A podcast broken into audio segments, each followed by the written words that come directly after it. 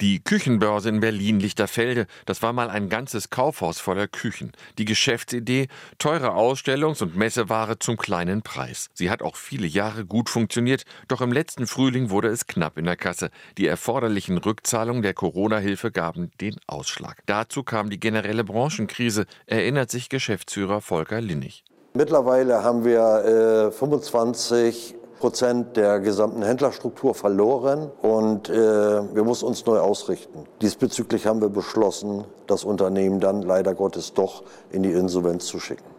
Ein Insolvenzverwalter übernahm die Geschäfte und damit die Aufgabe, die mehr als 200 Ausstellungsküchen loszuwerden. Er beauftragte die Firma Dealbird. Sie schien ihm der richtige Partner. Das Firmensignet schmückt ein Pleitegeier und seit fünf Jahren vermarktet sie Ware aus Geschäftsaufgaben und Insolvenzfällen auf Online-Marktplätzen. Auch Küchen kein Problem, so Gründer Tim Kemkes. Wir haben sozusagen als Beauftragter des Insolvenzverwalters den gesamten Abverkauf übernommen, die Personalplanung, die Werbeplanung, also alles drumherum, Full Service. Und der äh, Insolvenzverwalter hatte sozusagen seine rechtlichen Aufgaben und wir haben alles Praktische und, und äh, Räumungstechnische für ihn erledigt. Es dauerte zwar länger als geplant, aber inzwischen stehen nur noch eine Handvoll Elektrogeräte am Lager. Inzwischen gibt es fünf Standorte, ganze Hallen voller Produkte aller Art. Der Umsatz liegt bei gut 4 Millionen Euro im Jahr. Die Geschäfte laufen gut.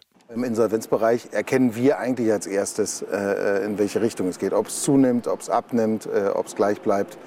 Und derzeitig ist natürlich äh, ja, Hochkonjunktur in dem Bereich leider. Dealbird funktioniert dabei wie die großen Online-Kaufhäuser. Alle Waren werden mit Foto und Preis präsentiert. Eine Software sorgt in kurzen Abständen für automatische Preisabgleiche mit anderen Anbietern, damit man immer etwas drunter bleiben kann.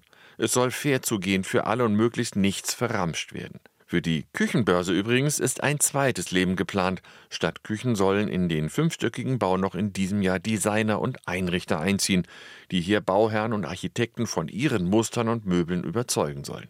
Mall of Design heißt das dann und ist eine Geschäftsidee, die es so in Deutschland auch noch nicht gibt. RBB 24 Inforadio vom Rundfunk Berlin-Brandenburg.